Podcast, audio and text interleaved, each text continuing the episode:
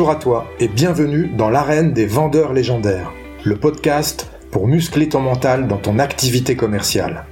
Je suis Marc Robert, fondateur d'Optimus Academy, accompagnement de la performance commerciale. On va aborder l'approche mentale de la vente pour développer les compétences nécessaires et pour prendre du plaisir dans cette activité. Comme dans le sport, ce sont tous les aspects psychologiques qu'il conviendra d'optimiser pour atteindre et maintenir l'état idéal de performance. Je t'invite à t'abonner, à partager et surtout à noter 5 sur 5 ce podcast pour le faire connaître à tous ceux qui veulent développer leur plein potentiel dans la vente. Tu peux aussi rejoindre la communauté Optimus Academy en t'inscrivant à la newsletter que tu recevras tous les jeudis dans ta boîte mail et où je te partagerai mes conseils pour faire de ton mental la forteresse de ta réussite commerciale. Si tu veux obtenir des résultats que tu n'as jamais eus, tu dois être prêt à faire des choses que tu n'as jamais faites. Tu es prêt? Alors c'est parti.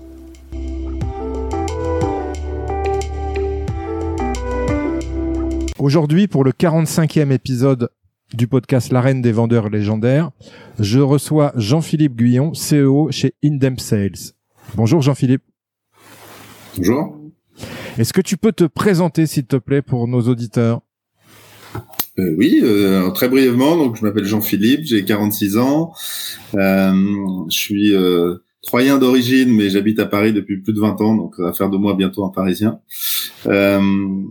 J'ai, en gros, j'ai fait un parcours assez classique, une école de commerce, et puis après j'ai débuté dans le marketing, et puis à un moment donné j'ai fait un virage pour aller vers le plutôt la partie sales. Et euh, aujourd'hui, depuis maintenant euh, trois ans, j'ai monté donc Indep Sales, qui est euh, une marketplace de commerciaux freelance. Parce que je crois beaucoup à ce, cette transformation du monde du travail et, je, considérais que pouvait totalement s'appliquer au monde du commerce et pas uniquement au monde de l'IT ou du marketing ou d'autres fonctions qui sont peut-être plus représentées aujourd'hui. D'accord. Et comment ça fonctionne, Indep Sales? Bah écoute, c'est très simple. Les gens viennent s'inscrire sur euh, la plateforme. Euh, d'un côté, tu as, euh, comme beaucoup de, de, marketplace, des, des freelances, et puis de l'autre côté, tu as des clients.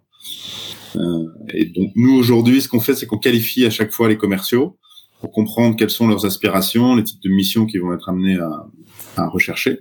Et derrière, soit on a les missions qui correspondent parce que les clients sont en recherche, soit on va faire de la chasse spécifique pour aller chercher ce type de mission. Donc c'est toujours un équilibre entre l'offre et la demande. Notre rôle, c'est ça, c'est d'essayer d'équilibrer l'offre et la demande. Et c'est des missions qui, qui sont sur combien de temps? Alors c'est ce que je dis toujours, c'est très variable. On peut avoir des missions d'expertise qui sont très ponctuelles sur euh, quelques jours, euh, et puis des missions au long cours. Euh, la, la, plus longue, elle a duré un an. Et puis parfois, au bout de quelques mois, le client et le freelance, ils ont envie de changer de type de collaboration, euh, et donc souvent ça se termine par une, une embauche ou une proposition d'embauche. D'accord. Ok. C'est des, euh, des sociétés qui euh, ont pas de force commerciale euh, le plus souvent? Alors, tu as deux, deux, deux grands cas de figure. Le premier, c'est effectivement des gens qui sont plutôt dans la création, donc c'est plutôt des startups et euh, plutôt des fondateurs qui vont avoir une, euh, une appétence produit et euh, qui sont plutôt des ingénieurs, je caricature, et qui vont avoir besoin de se renforcer avec des personnes qui vont justement leur apporter cette capacité à faire du go-to-market, à aller prospecter et, leur, leur amener des, des, des premiers, premiers clients. Et de l'autre côté, tu vas avoir plutôt des structures qui ont déjà passé ce, ce, ce stade et qui, elles, sont plutôt dans une complexité pour recruter, attirer euh, et, euh, et, faire de la rétention, en gros, de leurs collaborateurs. Donc, avec un turnover qui euh, a tendance à monter euh, ces dernières années, l'effet Covid aussi a beaucoup joué, bah, tu as beaucoup de sociétés qui se retrouvent avec une vraie complexité aujourd'hui pour euh, recruter en CDI. Et donc, la, la, le freelance, c'est une alternative. Ça leur permet de d'occuper un poste entre guillemets le temps de pouvoir trouver un CDI par exemple ou alors euh, de pouvoir euh, compter sur euh, une ressource externe externe plutôt au long cours. D'accord. Et c'est quoi ta valeur ajoutée par rapport à des plateformes comme qui existent déjà comme Malte, comme Upwork? Bah nous on est spécialisé dans la vente. Donc ça veut dire qu'on connaît très bien le, le, métier. Donc on a, on a une capacité à bien qualifier les profils et une capacité à bien comprendre aussi les enjeux euh, business du client. Une plateforme euh, plus généraliste, elle n'a pas cette capacité à t'accompagner dans euh, la connaissance précise et pointue du métier. Donc, elle va plutôt te proposer des profils, elle va plutôt te faire un, tu vas plutôt avoir un catalogue. C'est plutôt, pour moi, c'est une CV Tech digitale. Nous, ce qu'on essaie de créer, c'est de la valeur ajoutée euh, dans le métier d'intermédiaire. Donc, en fait, souvent le client, il pense qu'il sait ce qu'il veut, mais en fait, il sait pas vraiment complètement ce qu'il veut. Donc, il a besoin d'avoir quelqu'un qui va raffiner un peu son besoin pour lui expliquer que plutôt c'est ce besoin-là et cette compétence-là dont il a besoin. Et nous, derrière, notre, notre valeur ajoutée, c'est de faire le matching avec les bonnes personnes. D'accord. Typiquement, si tu prends un client, il va venir chercher une compétence et une expertise que le, le freelance va déjà avoir réalisé. Donc, typiquement, tu vas venir chercher quelqu'un qui sait exactement faire. Sauf que tu te mets de l'autre côté, un freelance, lui, il a pas envie de refaire la même chose. Parce qu'il a déjà fait plein de fois. Donc à la fois ils vendent la compétence, mais à la fois pour qu'il soit motivé et qu'il soit efficace, et notamment dans le métier commercial, à un moment donné, il faut que tu aies un intérêt intellectuel. On parle beaucoup de quête de sens. Donc la quête de sens, c'est aussi ce que la, la, la mission ou l'entreprise dans laquelle tu vas exercer ton savoir-faire va t'apporter. Donc si on te propose en permanence la même mission, en fait, toi, du point de vue du collaborateur, du travailleur, en fait, tu trouves de moins en moins d'intérêt. Donc tout le jeu, c'est de trouver le, le, le, bon équilibre entre ce que la mission apporte au freelance et ce que le freelance apporte au client. Ok. Et nous, notre job, c'est de faire ça, et c'est de gérer cet équilibre. Ah, ça doit pas être évident. Bah après, c'est il y a aussi euh, le, le, tempo, c'est-à-dire euh, l'offre et la demande à un instant T. nous, d'un point de vue de, de comment dire, de notre euh, notre vocation, c'est de permettre aux clients d'avoir des, des eux-mêmes des clients. Donc si tu commences à te bloquer sur quel est le profil qui va me permettre d'avoir des clients, en fait, tu perds de, de, de, de vue quel est vraiment ton objectif. Ton objectif, c'est d'avoir de la performance, c'est d'avoir du chiffre d'affaires. C'est pas d'avoir la personne qui a déjà fait. Donc si chercher la personne qui a déjà fait, ça t'empêche d'avoir ton chiffre d'affaires, en fait, tu es en train de te tromper d'objectif. Nous, notre job, c'est d'expliquer ça aux clients. Et que par ailleurs, moi, je reste convaincu qu'un un, un commercial, à partir du moment où il a l'envie, donc c'est ce qu'on essaie de traiter, cette motivation, qu'il a les savoir-faire, après, il peut vendre un peu n'importe quoi. Sous réserve d'avoir été formé, sous réserve de comprendre le produit, mais globalement, dans l'absolu, tu es capable de vendre un peu n'importe quoi. Ok. Et euh, à quel euh, type de, de client tu tu euh, tu t'adresses? C'est essentiellement des startups? Alors c'était c'était le cas au, au, tout début. Effectivement, on a commencé par les startups et là on est en train de, de, de monter en gamme. On va chercher plutôt des PME et des ETI qui, qui correspondent plutôt à la problématique que j'évoquais euh, tout à l'heure, c'est-à-dire la difficulté à recruter et le turnover qui explose. Donc quand tu cumules euh, turnover qui monte plus complexité à recruter, en fait tu te retrouves avec euh, un temps de, de, productivité, on va dire, de, de, de l'individu qui a tendance à se réduire. Donc si tu ajoutes le délai de formation, de monter en compétences, tu recrutes quelqu'un, qui est l'appropriation de, de ton environnement, ton écosystème, etc tu te retrouves avec des gens qui, en gros, montent en puissance, sont productifs et après s'en vont. Donc le moment où la personne elle est vraiment autonome, vraiment productive, il a tendance à se réduire. Ok. Intéressant. nous, on cherche à combler en fait cette, cette problématique. D'accord. Et tu les démarches comment ces entreprises? Euh, Tu fais du quel est ton marketing à ce niveau-là? Bah, c'est c'est une approche directe euh, sur LinkedIn, euh, call call. voilà, je fais un peu de tout. D'accord. J'ai testé énormément de choses depuis que je me suis lancé. Euh, notamment des choses que j'avais pas eu l'habitude de faire dans mon parcours professionnel, comme aller sur des salons professionnels. En gros, j'ai essayé de comprendre euh, qui étaient mes clients, où est-ce que je pouvais les, les, les choper. Et donc le salon professionnel, c'était un, c'était un bon endroit parce que les startups sont souvent en, recherche justement elles-mêmes de clients via les salons. Souvent, elles vont sur des salons euh, avec l'espoir de récupérer des leads. Et en fait, c'est, c'est jamais vraiment le, complètement le bon endroit pour faire ça euh, et aussi parce qu'elles n'ont pas forcément le savoir-faire. Donc nous, en général, on arrive. Euh, moi, ce que je fais, ma technique, c'est que j'arrive euh, en fin de salon et je vais voir toutes les startups. Je me mets à leur euh, à leur stand, je m'intéresse à ce qu'ils font, à ce qu'ils vendent, à leur complexité, à leur problématique commerciale. Souvent, comme ils viennent de passer deux jours, à voir des gens passer et, et à pas récupérer de lead, bah, la problématique commerciale, elle, elle réémerge. Ils me disent, bah, notre problème, c'est de trouver des clients. Bah, on peut peut-être vous aider à trouver des clients. Alors. Ok. Voilà. Donc ça, c'est une des choses que je fais, mais il y, en a, il y en a d'autres. D'accord. Euh, Jean-Philippe, comment tu es arrivé toi au métier de, de commercial? Tu disais que tu as commencé dans le marketing et qu'est-ce qui t'a fait bifurquer vers le commercial? Alors c'est euh, c'est très simple, c'est euh, euh, il y a deux il y a deux événements. Le premier c'est le 11 septembre. Euh, moi, j'étais en VIE chez Total et je devais euh, potentiellement poursuivre chez eux. Et en fait, le 11 septembre a gelé toutes les embauches. Donc, je me suis retrouvé en octobre-novembre 2001 à chercher un boulot dans le marketing. Et donc, bah, il y avait ni offre ni rien. Donc, j'ai passé plusieurs mois en fait à chercher, à chercher dans cette dans cette fonction-là. Et en fait, je, je trouvais pas.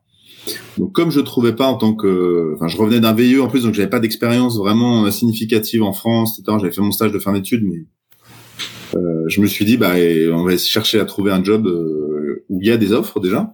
Et donc j'ai fait mes premières candidatures sur la fonction commerciale. Et puis j'ai mis le doigt dans un engrenage qui m'a jamais quitté depuis finalement. Et je suis arrivé là un peu par ouais, il y avait de la lumière donc je suis rentré. Je te dis comme ça. Et tu t'es senti bien, t'es resté. Ouais, euh, au début c'était un peu compliqué parce que je suis rentré dans un, un environnement de, de enfin, une culture qui était pas du tout la mienne, marketing, tu vois. Euh, L'ambiance est plutôt cool et détendue. Euh, tu as des projets, mais globalement la pression, euh, tu la vois pas trop, quoi. Tu vois. Et là, je suis rentré directement dans un truc où c'était très forte pression. Où on m'a expliqué assez vite que moi, je suis rentré en juin, mi-juin, et on m'a expliqué assez vite que je signais pas une affaire pendant ma période d'essai, j'allais me faire virer. C'est mes collègues euh, qui m'avaient expliqué ça, mes collègues bienveillants, puisque le gars que je remplaçais, il était arrivé un peu cette histoire-là. Et donc, quand tu es en, en, formation en courant juillet, tu sais qu'après, il y a le mois d'août qui arrive, après, il y a le mois de septembre, et que toi, ta période d'essai va se terminer le 22 septembre, tu comprends assez vite que ça, ça risque quand même d'être compliqué de signer une affaire dans les deux trois semaines de, de, de septembre. Quoi. Donc ça m'a forcé à une sorte de pression négative où je me suis dit bon bah, de toute façon j'ai rien à perdre, hein. perdu pour perdu, je vais me lancer à fond. Et donc euh, bah, j'ai fait ce qu'on me demandait, c'est-à-dire euh, des call calls, de la prospection, des rendez-vous clients, etc. Choper des rendez-vous au mois d'août, autant te dire que c'est un un cauchemar. Mais au final, tu t'aperçois qu'il y a quand même des gens qui sont là au mois d'août, que les gens qui sont là en fait ils sont très détendus et donc en fait, ça m'a permis dans ma période de montée en compétences d'être assez cool, assez relax, euh, tu vois, d'être sans enjeu, sans pression finalement. Moi, j'avais une pression qui était la, pression que je m'étais mis tout seul, euh, de signer une affaire en septembre. Mais du coup, ça m'a permis de, ouais, d'y aller plus cool, en me disant, moi, j'ai rien à perdre, donc j'y vais. Et, euh, puis finalement, j'ai réussi à faire un truc, euh, donc euh, j'ai pu rester. Voilà, je vais le dire comme ça. Ok, d'accord. Intéressant comme expérience qui t'a permis sous pression de réaliser tes premières ventes et puis de rester dans le métier en fait. Et d'accepter cette pression surtout. Oui, alors euh, oui, t'as raison, oui. Après bon, il y avait aussi un phénomène de euh, comment dire de jeu. Moi, j'aime bien le jeu. Donc, euh, si tu me mets un défi, je suis un peu con, mais si tu me mets un challenge, je vais essayer de, le réussir. Donc il y avait aussi cette euh, un peu ce côté, bah attends, si le mec d'avant il s'est fait virer, je vais essayer de pas me faire virer quoi. Ok. Mais t'as raison, j'aurais pu me prendre la poudre d'escampette et me dire ok c'est pas pour moi, allez euh, ciao quoi. Mais il y avait des côtés qui m'ont plu assez vite, tu vois, le côté euh, j'étais libre finalement de pouvoir aller voir des clients, je me baladais, j'étais pas au bureau. ça c'est un truc que j'avais compris. Et rester au bureau du matin jusqu'au soir, ça risquait de, de, de, de me poser problème. Donc je m'étais dit, le métier commercial finalement, il a cet avantage que euh, voilà, si les collègues me, me saoulent, ou le chef me saoule en l'occurrence, je peux tout de suite aller voir des clients. Moi, j'ai toujours vécu le client comme un truc très positif, euh, donc euh, voilà, ça m'a, ça m'a. C'est pour ça que je parlais d'un engrenage. Une fois que tu comprends que ce que tu aimes, c'est finalement être plus en dehors de l'entreprise qu'être dans l'entreprise, ça te donne une grande liberté et t'as un terrain de jeu qui est, qui est immense. D'ailleurs, sur In-Depth Sales, euh, les commerciaux qui euh, ont des missions euh, sont voués à, à, se déplacer ou sont essentiellement en home office chez, chez eux à essayer de créer du contact? Ça, ça, dépend, ça dépend des typologies de missions. Tu as des gens qui sont, enfin, ça dépend aussi de, de, de l'ouverture d'esprit du client et de ses process. Est-ce que tu as besoin d'être dans la, dans une interaction forte avec les équipes du client pour réaliser ta vente? Ou est-ce que au contraire tu peux euh, tu peux le faire en solo mais globalement tu as, un mix enfin comme dans toutes les boîtes maintenant tu as un mix entre télétravail et puis euh, et puis présence sur site. D'accord. Moi mes clients ils sont relativement ouverts si tu veux. D'un point de vue RH euh, et d'un point de vue de l'organisation du travail ils ont déjà franchi un certain nombre de steps c'est pour ça que je commence seulement maintenant à aller dans les PME et les ETI où a priori les comment dire les contraintes ou les cultures managériales sont peut-être un peu plus euh, strictes ou un peu plus anciennes. Moi, j'ai cherché à aller d'abord vers des clients, tu sais, les, ce qu'on appelle les early adopters, trouver des gens qui étaient le plus ouverts possible, et maintenant de rentrer dans, une dans une phase où, bah, une fois que la preuve de, de, de, de marché ou du modèle, elle est, elle est faite c'est d'aller convaincre les autres acteurs qui sont peut-être un peu plus euh, à l'ancienne. Mais j'ai eu des clients ou des prospects qui me disaient, moi, je veux que le, freelance il soit euh, cinq jours sur cinq euh, dans mes dans mes locaux, à côté de mes équipes. Il prenait le freelance comme un CDI, si tu veux. Et enfin, il avait ses réflexes de, de, de manager de CDI et il est il dupliqué sur le freelance. Alors ça marche pas comme ça parce que c'est d'autres populations avec d'autres aspirations, donc il faut les entre guillemets les intégrer, les coacher d'une autre d'une autre manière. Ok. Tiens, d'ailleurs, ça me fait penser à une question euh, que je vais te poser en entrée de, ce podcast, euh, par euh, François Joseph Vialon, qui nous a mis en relation. Oui. c'est qu'est-ce que tu pourrais dire à un jeune pour le motiver à devenir commercial?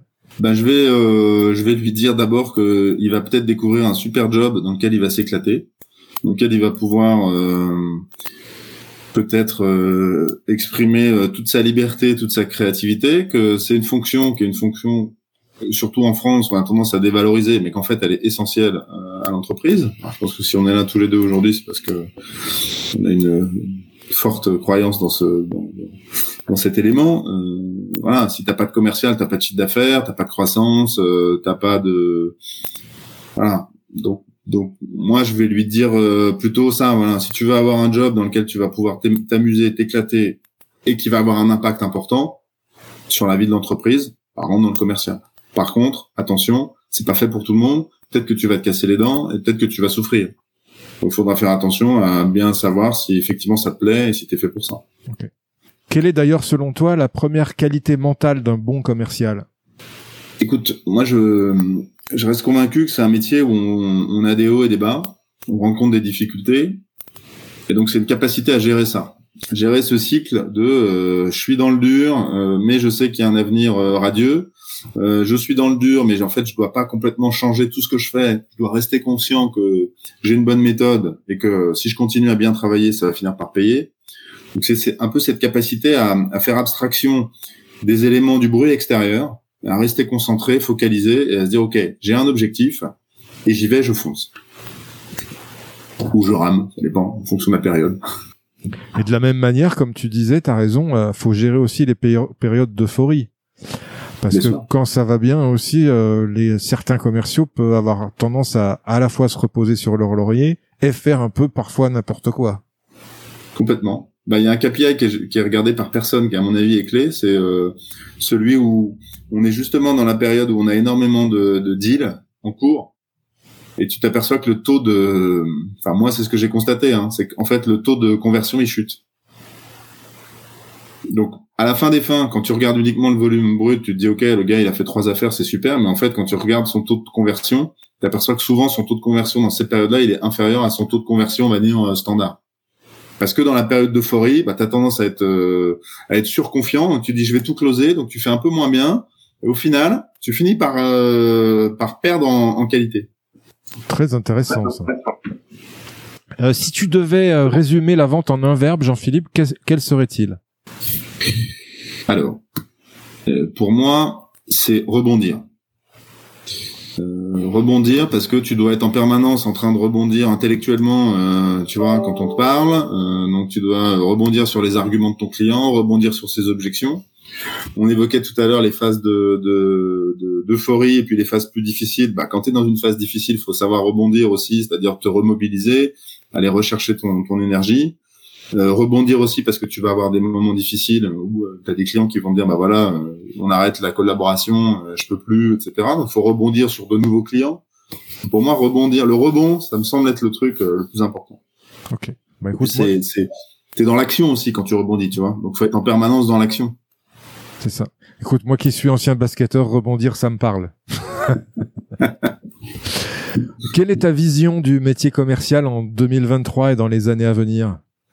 Ben, je dirais qu'il y a deux, il y a deux grandes tendances de fond. Hein. C'est la première, c'est euh, l'automatisation, l'outillage, voilà, et puis euh, ce qui va avec, c'est-à-dire la data. Hein. Euh, même si sur le marché français, t'as encore des gens qui n'ont pas de CRM, qui utilisent Excel, mais globalement, c'est quand même une grande tendance de fond. Et ça, ça a tendance à, je pense à, à faire émerger un deuxième élément qui est le, le, le besoin d'humain. Et une grande partie des commerciaux aujourd'hui, ils souffrent, enfin les entre guillemets les, les anciens comme moi, les boomers, ils souffrent d'un truc, c'est de plus voir leurs clients.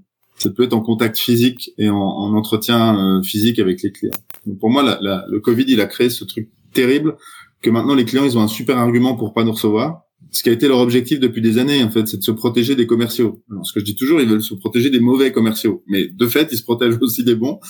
Donc, donc en fait, on leur a donné euh, les conditions euh, pour qu'ils puissent nous dire non. Et donc en fait, la visio, c'est un truc, euh, voilà, pour moi qui est assez assez compliqué parce que du coup, tu perds plein de moments où tu peux accrocher ton client, etc. Enfin, ça n'a rien à voir. Bref, donc il y a tout ce côté technologique d'un côté, et puis le côté humain du coup qui va ressortir. Parce que finalement, un client, ce qu'il cherche, c'est pas uniquement une solution ou une relation qui soit euh, purement euh, factuelle et objective. Il a aussi besoin d'éléments qui sont des éléments subjectifs. C'est tout le côté relationnel de la vente. Certains misent tout dessus. Moi, je crois qu'il faut trouver le bon équilibre. Mais si tu, tu empêches les gens d'être dans une relation qui est une relation humaine, bah, tu vas avoir plus de mal à créer de la confiance. Tu vas avoir plus de mal à créer aussi ces moments un peu sympas qu'on a tous connu, où finalement t'échanges, tu peux faire des blagues. Le, la rencontre entre un client et un commercial, c'est pas forcément qu'un moment euh, pénible et, et, et, je dirais euh, et, et, un peu euh, voilà euh, formel, factuel. C'est quoi votre prix, c'est quoi votre machin? Non, c'est aussi de la, de la du relationnel. Et ce que je crois moi beaucoup, c'est de la relation de confiance. Et créer de la relation de confiance, en fait, bah, c'est plus compliqué via un Teams ou via un téléphone ou par mail que euh, quand on s'est vraiment vu physiquement, qu'on a pu se regarder les yeux dans les yeux et de se dire les choses, des choses qui sont des choses positives ou des choses négatives d'ailleurs. Et un bon moyen de, de j'ai toujours trouvé moi dans mon métier, de d'apaiser les tensions, c'est de se voir. Tu vois, un client qui m'appelle et qui est énervé, ça, ça m'est arrivé euh, plein de fois, euh, pour plein de raisons différentes. Bah, le premier truc, c'est déjà de se dire, ok, le téléphone, c'est un mauvais canal pour traiter une discussion qui va être tendue. C'est un mauvais canal pour apaiser les choses. Donc un premier truc, c'est déjà on va apaiser le truc en disant on va se voir. Vous avez des trucs compliqués à me dire, il n'y a pas de problème. Moi, je suis là pour les entendre. Par contre, j'ai des réponses à vous apporter, donc rencontrons-nous. Et c'est un très bon moyen de gérer donc ces moments qui sont aussi les moments difficiles de la vie commerciale quand tu dois gérer un client qui est pas content. Et donc je crois que le côté euh, humain euh, présentiel, il va réémerger sous une autre forme. Et que les commerciaux qui seront capables de traiter les deux aspects, l'aspect euh, outil, digital, IA, et l'aspect humain, ceux-là, ils vont cartonner. À l'avenir, c'est ceux-là qui vont cartonner. Je partage beaucoup cette vision. Euh, en l'occurrence, dans mon job, euh, enfin dans mon activité d'agence web, j'ai toujours un premier rendez-vous physique avec un client. Et après, comme c'est du numérique, on traite d'un site internet, on fait tous les échanges à distance. Mais effectivement, il a fallu se voir pour créer cette confiance. Quand tu vends sur des commerciales, tu c'est ça que tu vends, c'est de la confiance. C'est le seul truc que tu vends. Le client, ils sont quelque part, son ton prix, c'est pas le sujet. Ton prix, c'est voilà, tu vends un, truc tout pourri, euh, pas cher, euh, ça l'intéresse pas. Lui, il veut, euh, il veut un rendu. Il veut que son problème soit réglé par ta solution. Donc, à un moment donné, si tu lui dis, écoutez, mon truc, il est pas complètement parfait, mais par contre, je vais travailler. Tu projettes dans un truc positif de mon point de vue, c'est toujours mieux d'être honnête, transparent et de l'amener vers une solution que de lui dire vous inquiétez pas, ça va le faire, et puis derrière, euh, finalement, ça le fait pas. C'est ça. Euh, justement, quels sont les fondamentaux, selon toi, du métier commercial? Alors, il y a, je pense, euh, une base qui doit être une base technique. Donc, c'est maîtriser des méthodes de vente, maîtriser une façon de vendre et des process et, et les avoir intégrés alors ça peut être, euh, il y a des grandes méthodes, etc. Et souvent elles sont un peu enfin, imposées par l'entreprise. C'est pas grave, faut les comprendre. Euh, faut utiliser les process. Déjà c'est ce, ce, premier socle. Il y a un deuxième socle, c'est euh, bah, l'envie, la motivation. Si t'es pas motivé, ton client il va le sentir.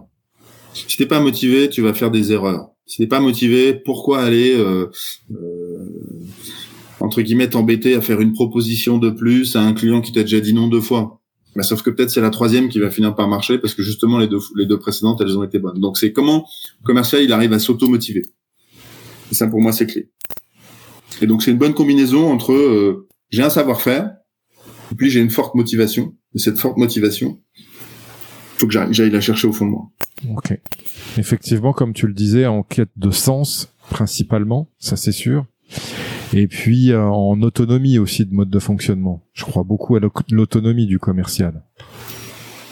Ah oui, parce que tu es tout seul face au client. Hein. Eh à un moment donné, euh, quand le client il est euh, soit il est euh, un peu réfractaire, soit il t'envoie bouler, soit bref, les moments un peu un peu un peu difficiles, tu es tout seul. Tu es tout seul face à ton téléphone, tu es tout seul, voilà. Et même dans les cycles qui sont des cycles où tu vas prendre un avant-vente avec toi, quelqu'un qui va être plus technique ou dans les les moments qui vont être des moments de closing où tu vas préparer ton closing, à un moment donné, il y a ce moment ultime où il y a une personne qui parle avec une autre euh, ou une personne qui doit porter la responsabilité d'aller signer le deal. Et si le deal se fait ou il se fait pas, ça va avoir un impact sur toi, euh, bah, ta performance, ton revenu, etc. Donc c'est c'est euh, des moments qui sont des moments voilà où il faut être euh, faut être capable de se de se de bien se motiver, de bien se concentrer. Donc on est un peu seul. Quoi. Quels sont euh, d'ailleurs euh, dans euh, chez Indep Sales ou sur les commerciaux que tu vas recruter les valeurs que tu mets en avant auxquelles tu tiens pour ceux qui vont remplir une mission? Bah, Pour moi, la première c'est la transparence. On parlait de la confiance tout à l'heure. Je crois que la confiance, elle, elle, se, se, solidifie avec avec la transparence. Donc transparence, ça veut dire honnêteté, ça veut dire voilà, franchise. On se dit les choses. Donc ça, c'est euh, c'est pour moi c'est le c'est le point clé. Et j'ai toujours euh, piloté, managé mes équipes comme ça. À partir du moment où tu vas commencer à mentir à ton client, tu vas commencer à t'enfermer dans un cycle qui va être un cycle négatif, qui va mal se terminer. Tu sais pas comment, tu sais pas quand, mais ça va mal se terminer. Donc autant euh, voilà être transparent, dire les choses et proposer bien sûr des solutions et des plans d'action. Parce qu'en fait, la réalité c'est ça, c'est que la vie c'est fait de problèmes. Maintenant, si tu n'es là que pour amener des problèmes, ben, tu es un peu limité. Donc, faut amener les problèmes plus les solutions. Donc, ce que j'ai toujours cherché à faire, c'est toujours dire, quand tu as un problème, tu dois l'annoncer à ton client, tu lui annonces le problème, mais tu as réfléchi d'abord à une solution et tu lui proposes un plan d'action. C'est le meilleur moyen pour que le problème, en fait, on passe à autre chose assez vite et qu'on passe dans, euh, OK, on se projette dans un truc positif. OK. Donc, c'est aussi cette capacité à être créatif. tu vois, c'est... Euh je sais pas si c'est une valeur la créativité, mais en tout si, cas, je pense que c'est une valeur qui va se développer de plus en plus d'ailleurs, à mon sens. Du fait de, de l'intelligence artificielle, euh, ça, la créativité, par contre, on pourra pas la récupérer quoi, par l'intelligence artificielle. Oui, moi j'espère que l'humour c'est un truc que l'IA nous piquera pas tout de suite. On va pouvoir encore euh, être capable de faire deux trois blagues et, pouvoir se marrer. Et que, et que ce sera peut-être notre dernier truc si c'est à la fin, si c'est ce qui nous reste, c'est juste ça, c'est juste l'humour, bah, ce sera bien. D'un point de vue commercial, euh, Jean-Philippe, quelle est ta définition du succès? Alors pour moi, c'est assez basique, hein, mais c'est dépasser ses objectifs. C'est le point de vue de l'entreprise ou du, du. Là, c'est l'ancien euh, manager ou patron de BU qui parle, mais pour moi, c'est c'est fondamental de d'être capable de se dire que ouais, on a une, on a un objectif et on va aller le chercher à le dépasser. D'ailleurs, les gens qui visent l'objectif sont toujours en dessous. C'est ceux qui cherchent à le dépasser qui l'atteignent. Euh, enfin, moi, c'est toujours comme ça que j'ai vécu le, le, truc. Et après, je dirais que dans les faits, c'est euh, faire en sorte que tes clients soient satisfaits. Tes clients satisfaits vont t'amener des, des, des, recommandations. Tes clients satisfaits vont t'amener euh, un socle de chiffre d'affaires qui va être bien bien assis. Voilà. Donc quelque part, euh, et de toute façon, pour dépasser tes objectifs, il faut que tu aies des clients satisfaits. Donc là, tu vois, c'est les deux, les deux sont très liés. Quelle est l'opportunité que tu as su saisir dans ton parcours commercial et qui a changé ta vie? Alors je dirais que c'est euh, en, fin 2007, en fait, euh, c'est une opportunité que j'ai su saisir, mais euh, je pense qu'elle elle se refusait pas trop. Euh, en fait, on a proposé de prendre une, la tête d'une business unit. Moi, avant, je gérais une équipe euh, commerciale. Et là, on m'a proposé de passer au, au step euh, d'après.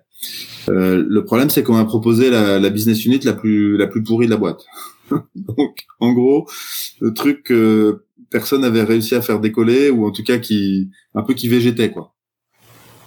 Donc il y avait à la fois le côté sympa parce que c'est une promo, mais à la fois le côté un peu cadeau empoisonné, quoi. On donne le truc que personne n'a réussi à faire décoller. Et au final, euh, et donc 2007, c'est juste avant la, crise des subprimes euh, pour les plus jeunes. donc ça veut dire que assez vite, je me suis retrouvé dans le dur d'un truc qui capotait et, euh, et, on s'est pris une crise euh, par-dessus. Donc il a fallu être créatif, inventif, euh, chercher à faire plein de choses et, pour trouver des solutions. Et puis comprendre aussi ce qui avait fait que ça, ça décollait pas avant. Donc, euh, donc ça, ça a été une vraie expérience très enrichissante pour moi, qui m'a permis ensuite euh, euh, de récupérer d'autres opportunités, parce que finalement, j'avais pu démontrer une capacité à prendre un truc un peu merdique et à le transformer en quelque chose qui, qui marchait bien. Ok. Donc le challenge. Le challenge. On en revient au challenge que tu aimes beaucoup, les défis, les challenges. C'est ça. Oui. Euh, Justement, Sinon, pas fait ce métier. Hein. oui, c'est ça, ça fait partie, hein, c'est sûr. comme, comme tu le disais, il y a, y a ces commerciaux qui aiment les défis, les challenges, et puis il y, en a qui aiment aussi le fait de, de, de communiquer avec leurs clients, qui aiment l'échange, sans être forcément, enfin, porté sur les challenges. Mm. Il y a, aussi euh, beaucoup de commerciaux qui sont comme ça. Euh, on parlait de motivation tout à l'heure. Est-ce que tu as des, des, astuces, des choses particulières à mettre en avant dont tu voudrais parler pour maintenir une haute, un haut niveau de motivation? Alors moi, j'en ai un que j'utilise toujours dans mon management. Je conseille à tout le monde de regarder Rocky 3, l'œil du tigre. Voilà. Et à la fois, quand t'es quand t'es pas bien, euh, tu tu t'écoutes la musique dans ton dans ton avec ton téléphone et dans tes dans tes dans ton casque. Déjà, ça va te booster. C'est le premier truc. Et le deuxième truc, c'est pour moi ça a vraiment été une, une révélation quand j'ai quand j'ai compris ce concept. Et je crois que c'est euh, c'est une des clés. C'est comment tu fais pour retrouver l'œil du tigre en permanence. Et comment tu fais pour euh, parce que tu vas le perdre à un moment donné. Et c'est sûr qu'à un moment donné tu vas le perdre. Mais comment tu le retrouves? Et une fois j'avais euh, quand j'étais beaucoup plus jeune, j'avais entendu une interview d'un grand boxeur français qui, qui était le gars qui commentait la boxe sur Canal et il avait affronté un, boxeur argentin pour un titre mondial. Donc un Français qui qui, euh, qui va en, entre guillemets dans un, combat pour un, titre mondial, ça arrivait pas tant que ça. Et en fait, le gars a perdu. À l'époque, il avait été entraîné par Alain Delon et tout. Il y avait tout un truc euh, hyper médiatique, etc. Et en fait, le mec a perdu. Et il expliquait, en fait, moi j'ai perdu parce qu'à un moment donné, en face de moi, j'avais un type qui s'était sorti d'une favela euh, argentine. Le mec, il avait rien. Et en fait, dans ses points, il y avait autre chose c'était pas que c'était pas un combat de boxe. C'est moi en tant que français machin, j'étais un excellent boxeur, mais en fait, lui en face, il avait autre chose en plus. Il avait ce truc en plus. Et donc ça venait illustrer un peu aussi quelque part le tu vois le truc qui est plus euh, à l'hollywoodienne euh, ou marketing d'œil du tigre.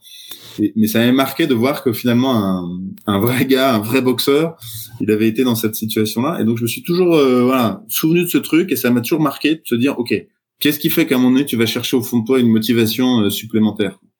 Et donc? Et donc, bah, c'est un truc magique, quoi. Je sais pas. c'est euh, ton ta vie, ton histoire, euh, comment t'as comment t'as été capable de, de, de gérer. c'est un peu les coups durs de la vie. Et objectivement, si j'ai un truc à dire après des années à bosser dans la dans la vente et avoir encadré des commerciaux, c'est que ceux qui cartonnent toujours, qui vont toujours au-delà de leurs objectifs, tu sais pas comment, tu sais pas pourquoi, mais ils y arrivent toujours. En fait, tous ces gens-là, ils ont eu un truc un peu bizarre dans leur vie. Il y a un truc qui a fait qu'à un moment donné, ils ont dû, euh, ils ont dû affronter un vrai truc, un truc un peu costaud. Et ils l'ont dépassé ou pas. D'ailleurs, j'en sais rien, mais en tout cas, j'ai constaté qu'il y avait souvent ça. Mmh dans leur background. Et, Il y a un côté euh, revanche comme ça sur la vie.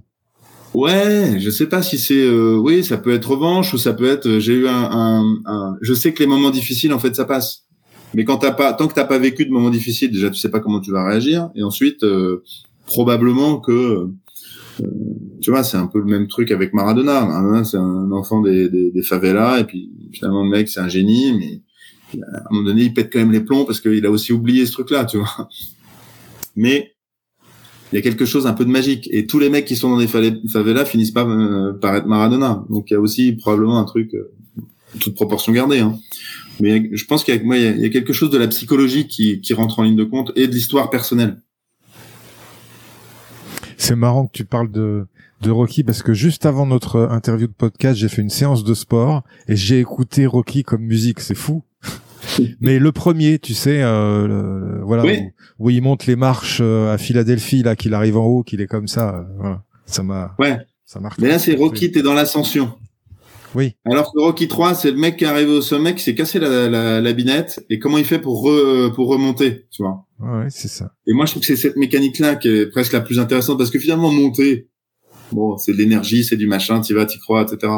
Mais t'as réussi ça, après tu tombes, et là, comment tu te relèves? Et en fait, pour moi, la vente, c'est ça, c'est cette espèce de cycle euh, en permanence. Hein, c'est gérer les hauts et les bas, c'est rebondir, tout ça. Ouais.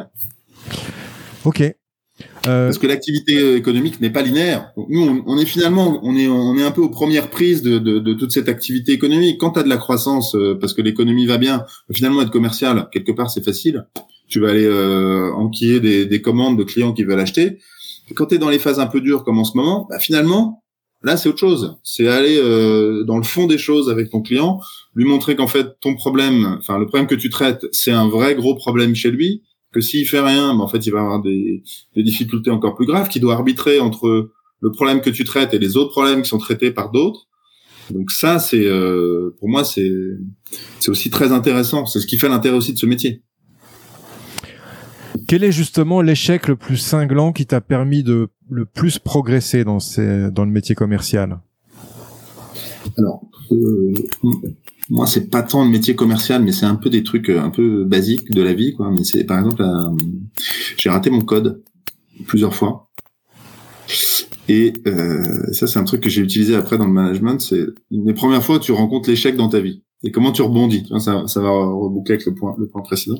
Et donc, moi, j'ai raté le code euh, genre deux fois. Et je comprenais pas pourquoi, parce que ça me paraissait tellement euh, simple, le code de la route. Tu vois. Et donc, il a fallu que je me remette à bosser, en fait, entre la première fois où je l'ai passé et puis la fois où j'ai fini par l'avoir. Et j'ai eu la même chose après avec la conduite. Preuve que j'avais pas tout compris non plus. Et donc, j'ai échoué une première fois, une deuxième fois. Et en fait, entre la première et la deuxième, je m'étais toujours dit, bon, c'est pas grave, la première fois, j'ai foiré, bon, allez, je repasse une deuxième fois, mais je bosse pas trop entre les deux. Et à la deuxième fois, je me suis dit, bon, Là, ça fait quand même deux fois.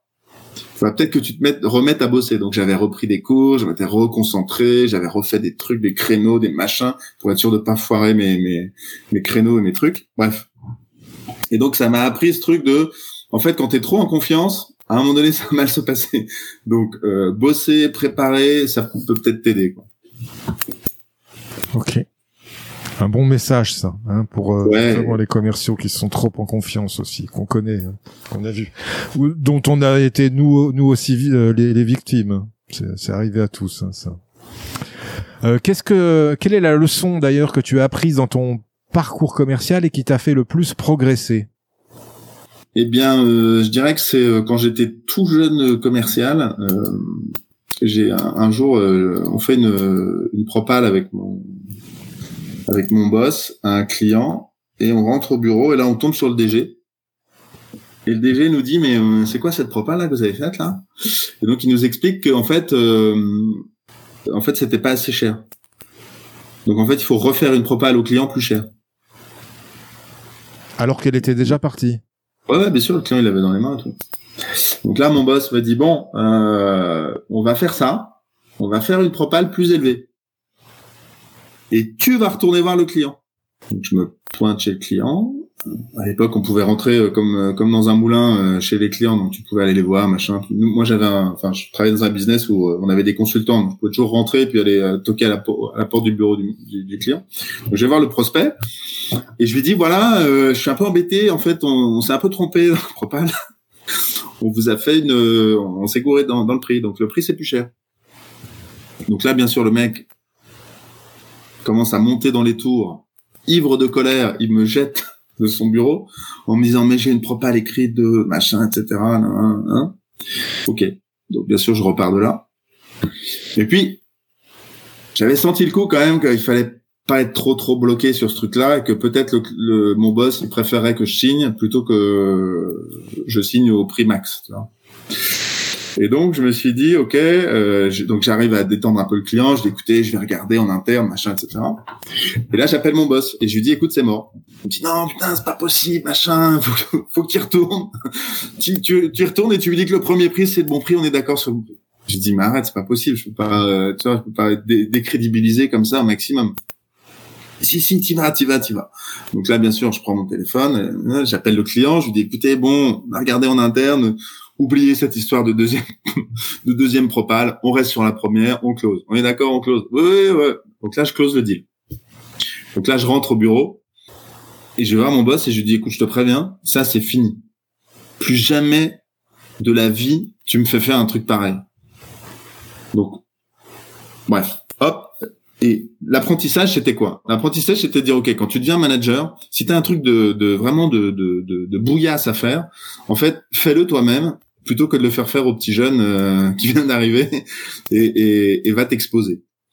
Donc, à chaque fois que j'ai eu dans ma carrière des moments un peu un peu compliqués comme ça, parce qu'il y en a, tu vois, euh, ça arrive, des moments un peu durs, des trucs un peu bizarres, ton ton ton, ton DG te demande de faire, bah c'est mieux d'aller s'exposer plutôt que de laisser le petit jeune euh, en première ligne, euh, qui va peut-être pas être non plus euh, capable de le faire, qui saura pas forcément comment le faire et qui va peut-être faire aussi de la bouillie prendre ses responsabilités au lieu de les reporter sur quelqu'un d'autre, quoi. Ouais, hein exactement. La patate chaude. Et mon boss, à l'époque, il était champion pour ça. Il était capable de balancer des patates chaudes et donc tu te récupérais la patate chaude. Donc fallait y aller.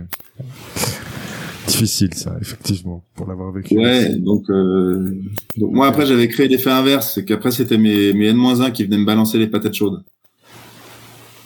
Donc il y a un type de, de profil, je pense, pour les patates chaudes. Mm. Je les attire, tu vois. Donc moi, j'attire les patates chaudes. moi, t'as jamais faim. Quel est le meilleur conseil qu'on t'ait donné dans ta carrière euh, C'est un conseil que j'ai eu du mal à appliquer, mais je pense que c'est un bon conseil. C'est euh, essaie pas de changer les autres, essaie de t'adapter et travaille en permanence ton, ton adaptabilité.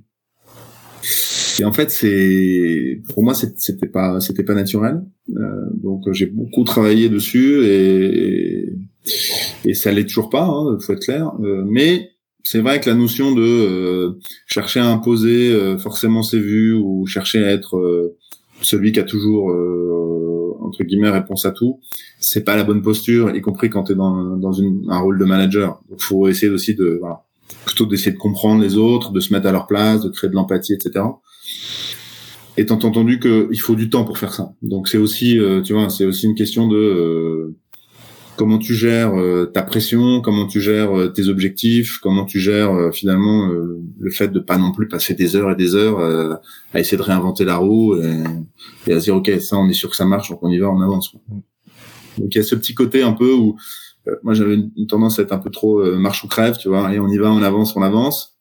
Et en fait, c'est très efficace dans les chiffres mais ça peut produire des dégâts sur l'aspect euh, humain ou sur les gens qui ont du mal à justement être embarqués dans cette mécanique qui est un peu un peu volontariste. Donc s'adapter, comprendre, euh, générer de l'empathie. Moi, j'étais très fort pour faire de l'empathie avec des clients, j'étais moins moins à l'aise avec l'empathie euh, entre guillemets en interne. Je comprends. Mais pour moi, c'est lié au fait que quand tu es commercial ou dans une fonction commerciale, t'es pas vraiment dans l'entreprise, paradoxalement. T'es en fait, t'es entre le client et l'entreprise. Mmh donc tu as un rôle de, médiateur quelque part. Et donc euh, voilà. Et toi justement, Jean-Philippe, quel conseil tu donnes le plus souvent à tes équipes? Alors moi, le conseil que je donne le plus souvent dans le monde de la vente, c'est euh, sois toi-même. N'imagine pas qu'il y a un profil de commercial qui est le, commercial performant, euh, etc. Machin. C'est exprime ta personnalité au travers d'une méthode. Il y a dix façons d'aborder un client il y a dix façons de, de, de, gérer une problématique. Ce qui compte, c'est l'efficacité. Donc commence pas à te dire, euh, oh là, mais machin, il a un super bagou, il a je sais pas quoi, il a la tchatch, et moi en fait je suis quelqu'un de plus réservé, de plus rigoureux. Il faut que j'aille euh, là-dessus. Mais non, parce qu'en fait tu vas jouer contre nature. Quand tu joues contre nature, en fait, t'es moins bon. Sois toi-même, mais par contre, sois euh, très clair sur un, quel est ton objectif, qu'est-ce que tu cherches à atteindre, la légitimité que tu as de prendre telle ou telle action, et voilà. moi, j'ai toujours dit, il vaut, mieux être un commercial chiant mais fiable que euh, un mariole hyper rigolo euh, qui finalement euh, sera pas capable de tenir ses engagements. Donc euh, voilà. Et, et, et, le vrai truc auquel je, je crois profondément, c'est qu'en fait, il faut être capable de s'adapter. En fait, il y a des moments dans le cycle de vente où il faut être un peu plus mariole, il faut être un peu plus rentre dedans, et puis il y en a d'autres où c'est plutôt la rigueur, l'organisation, la fiabilité qui vont qui vont être pertinents. Donc si toi tu sens ces moments-là et tu sais comment tu dois t'adapter, là tu vas être vraiment ultra performant. Okay. est... surtout pas chercher à copier le, vieux singe, c'est ça, c'est c'est contre-productif. C'est vrai. Il y a autant de façons de vendre que de commerciaux. Je, je crois toujours à ça. Quelle est selon toi ta plus grande qualité commerciale qui te rend unique, authentique et non normé? En clair, pourquoi on t'achète à toi? Bah, c'est ce côté euh, très euh, franc, très transparent. Euh, voilà. Je crois. C'est ce que j'ai essayé de faire, c'est de créer de la relation de confiance. Je pense qu'on a deux. Quand tu es commercial, tu as deux deux éléments clés. C'est un ton temps et deux c'est la relation de confiance que tu peux créer avec tes clients. Si tu traites ces deux aspects comme des aspects de à forte valeur ajoutée et que tu comprends que tes deux aspects à plus forte valeur ajoutée, en fait ton succès il va venir derrière. Ton succès, enfin tes, résultats euh, commerciaux, tes résultats financiers, etc. Tu optimises bien ton temps et tu gères ta relation de confiance. Donc moi, ce que j'essaie de faire, je sais pas si j'y arrive. En tout cas, je crois que ce que je cherche à véhiculer, c'est ça. C'est faites-moi confiance, ça va bien se passer, et derrière, derrière de tenir bien sûr les engagements. Hein. Bien sûr. Qu'est-ce que tu crois vrai et qui va à l'opposé de ce que pense tout le monde? Ah, C'est une bonne question, ça. Je sais pas. Peut-être que je sais pas ce que pense tout le monde déjà. J'ai du mal avec ça, mais euh, peut-être que dans la vente, euh, oui, les gens ont tendance à penser que beaucoup de choses se jouent au relationnel ou beaucoup de choses se jouent sur le prix. Euh, alors qu'en fait, euh, un client, il acceptera de payer un peu plus cher si on lui en met un peu plus. Et dans le un peu plus, c'est pas forcément du rationnel, ça peut être de l'irrationnel. Donc voilà, peut-être que ce que j'ai tendance à voilà à croire ou à faire qui est un peu différent des autres, c'est de dire il faut il faut miser sur peut-être ce qui est aussi le subjectif ce qui n'est pas forcément le factuel. Et peut-être que ça, ça permet justement de, de, de, gagner des deals qu'on qu'on gagnerait pas si on restait euh, nous et le client uniquement sur le factuel. Est-ce que tu as une punchline, un mantra, une formulation euh, qui tourne en boucle, quelque chose comme euh, voilà une une formule magique? Ouais, c'est pas de barrière. On se bloque pas derrière une barrière, on se met pas de barrière, on se met pas de frein on y va, on se lâche, on s'en fout. On n'a rien à craindre. D'accord. Au pire, voilà, au pire, quelqu'un te dit non. Je veux dire, au pire, tu vas avoir non. Oui, t'as non. Bah, super, pas grave. Déjà, non, ça peut être, euh, ça peut se transformer en oui. Non, ça peut être peut-être. Et puis un non, même s'il est définitif, bah voilà, c'est pas grave. Il y a suffisamment de clients et de prospects euh, sur Terre pour, euh, pour trouver des solutions. C'est ça. Quel conseil donnerais-tu à ton ancien toi, jeune commercial? Euh, Détends-toi. Voilà. Sois détendu, vas-y tranquille, ça va bien se passer. Euh, et peut-être, ouais, c'est ça, c'est cette notion de pas être euh, en permanence non plus que sur l'objectif ou que dans le challenge, être capable aussi à certains moments de prendre du recul c'est c'est compliqué hein, de, de, gérer à la fois un objectif euh, quantitatif, à la fois de pouvoir répondre aux sollicitations des clients, à la fois de, de, de faire sa prospection. on est dans un métier qui est un métier qui est très exigeant d'un point de vue euh, si on veut bien le faire. Il y a toujours des gens qui se trouvent, qui réussissent à, à glandouiller, mais si tu veux bien le faire, c'est beaucoup de temps, c'est beaucoup d'énergie, c'est beaucoup d'investissement. C'est de l'investissement à la fois émotionnel, parce que quand tu te prends des noms, tu te prends des portes, bah, c'est pas forcément évident. Enfin, je veux dire, c'est pas simple à gérer. Donc c'est forcément il y a un impact émotionnel et, et donc euh, c'est la capacité à bien gérer tout ça. Moi je, je, je me dirais ça, je me dirais prends du recul, détends-toi, c'est pas grave. Hein. Et quand j'étais plus jeune, j'avais tendance à être peut-être un peu trop euh, ouais, sur juste sur l'objectif. Oui, avoir trop te mettre trop la pression quoi. Oui, exactement. Ok. De quoi es-tu le plus fier, euh, Jean-Philippe, dans ton parcours commercial? Bah, je dirais que c'est d'avoir réussi à, construire des relations de confiance dans la durée. Euh, tu vois, euh, là j'ai j'ai bossé pendant peut-être 16 ans dans un secteur qui est le secteur de l'IT. Et récemment, il m'est arrivé pour le compte d'un de mes clients de rappeler des anciens clients à moi, et j'ai eu globalement plutôt un accueil favorable. Et voilà, d'un certain nombre d'anciens clients alors que ça faisait euh, quatre ou cinq ans que j'avais plus de rapport avec eux. Euh, ils ont été sympas, ils ont voulu me donner des coups de main. Euh, donc, je me dis, finalement tout ce que j'ai cherché à créer avec un certain nombre d'entre eux, c'est-à-dire de créer une relation de confiance et une relation qui soit une relation euh, saine, euh, tu vois, et puis euh, franche, etc. Quelque part, avec un certain nombre d'entre eux en tout cas, ça a pu, ça a pu fonctionner. Excellent, c'est là où tu t'aperçois que la relation de confiance fonctionne. Oui. A fonctionné. D'ailleurs, j'ai une, une, anecdote assez marrante à, ce niveau-là. Avant de, de, travailler dans le domaine de l'internet, je vendais du matériel home cinéma, des vidéoprojecteurs, des lecteurs de DVD, ce genre de choses. Et donc j'ai eu euh, des clients qui avaient, euh, qui étaient des chefs d'entreprise, qui avaient pas mal les moyens, auxquels j'ai vendu des produits. Et après, quand euh, j'ai bifurqué vers Internet, ils étaient eux-mêmes responsables d'une entreprise, et je les ai recontactés et je leur ai vendu un site Internet, tu vois. Bien sûr. Donc c'est preuve que effectivement la confiance s'est créée et que voilà, et que en confiance ils ont continué à, à, à, acheter en fait les produits que que je proposais. Oui. Parce que pour eux, ce qui est le plus important dans la relation, c'est dans la relation commerciale, en fait, c'est la relation de confiance. Mm. Moi, je reste convaincu qu'un, qu'un, ça, ça, a toujours été une de mes grandes frustrations, c'est quand tu as réussi à faire ça, à créer cette relation de confiance, en fait, potentiellement, tu as déjà un temps d'avance, donc tu pourrais vendre plusieurs solutions à ton client. Et moi, j'ai toujours frustré, et j'ai retrouvé ça chez pas mal de mes commerciaux qui me disaient, mais comment je peux faire pour aider mon client là? Je disais, mais là, ça, ça sort de notre domaine de compétences ça sort de notre champ d'application, donc tu peux pas l'aider sur ce volet-là. Il doit se débrouiller tout seul ou avec d'autres. Nous, on est sur tel domaine. Là, on va faire le meilleur, on va faire le maximum. Et lui, son problème, il là, il est ailleurs. Et là, on peut pas l'aider. Et tu vois, cette frustration-là, en fait, quand tu as créé ta relation de confiance, que tu vas jusqu'à te projeter dans, euh, OK, je veux aider mon client. Bah, en fait, de mon point de vue, avec la révolution freelance, il y a quelque chose qu'on peut qu'on peut adresser. Parce qu'un un freelance qui a réussi à nouer une relation de confiance avec un client, pour une euh, la vente d'une solution A, en fait, il va pouvoir revenir avec la solution B, la solution C, sous réserve qu'elle soit pas concurrente, mais qu'elle soit complémentaire, surtout qu'elle réponde aux enjeux du client. Et du coup, là, le client, il va, il va l'accueillir positivement et favorablement par rapport à quelqu'un qui ne connaît pas et avec qui il a jamais été en relation d'affaires. Mhm. Donc, toute cette notion de comment tu crées de la confiance et comment tu la travailles, tu la gardes dans le temps, moi, c'est une des, une des clés de l'avenir de la relation commerciale.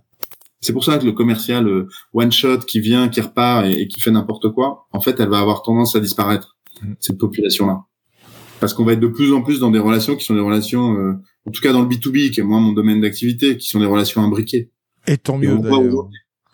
La relation de confiance avec une marque, tu vois, typiquement, euh, le jour où ton Apple, il va te planter, bah, en fait, ta relation de confiance avec Apple, elle va être détruite. Donc même la relation B2C quelque part, c'est cette relation entre le, la marque et euh, le, consommateur, bah, dans le B2B, c'est entre le commercial euh, et puis euh, l'acheteur, entre guillemets, de l'entreprise cliente. Ok. Écoute Jean-Philippe, ben, je te remercie. On arrive à la fin de ce podcast, mais euh, c'est pas tout à fait fini. Il nous reste, comme dans le sport, tu sais, un top 5, c'est cinq questions rafales que je mets à la fin. L'idée, c'est de répondre du tac au tac. Est-ce que tu es prêt? Vas-y. Une citation qui t'inspire et qui peut inspirer les futurs vendeurs légendaires. Je sens que je vais conclure. Jean-Claude Duss. un livre ou un média à suivre pour devenir un vendeur légendaire. Alors là, c'est euh, Sun Tzu, c'est l'art de la guerre. Très bon.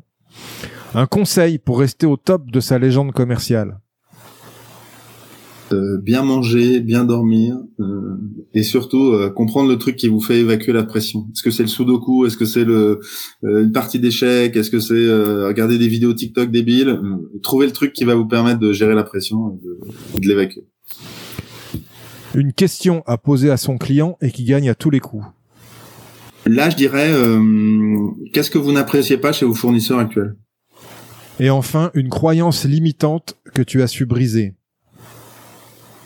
c'est autour de l'objection, c'est de dire euh, voilà l'objection c'est pas forcément quelque chose de négatif, c'est peut-être une façon qu'a le client de, de, en fait de chercher à trouver la petite bête et une fois qu'il l'a pas trouvé, en fait d'être euh, confiant dans fait qu'il peut avancer avec toi.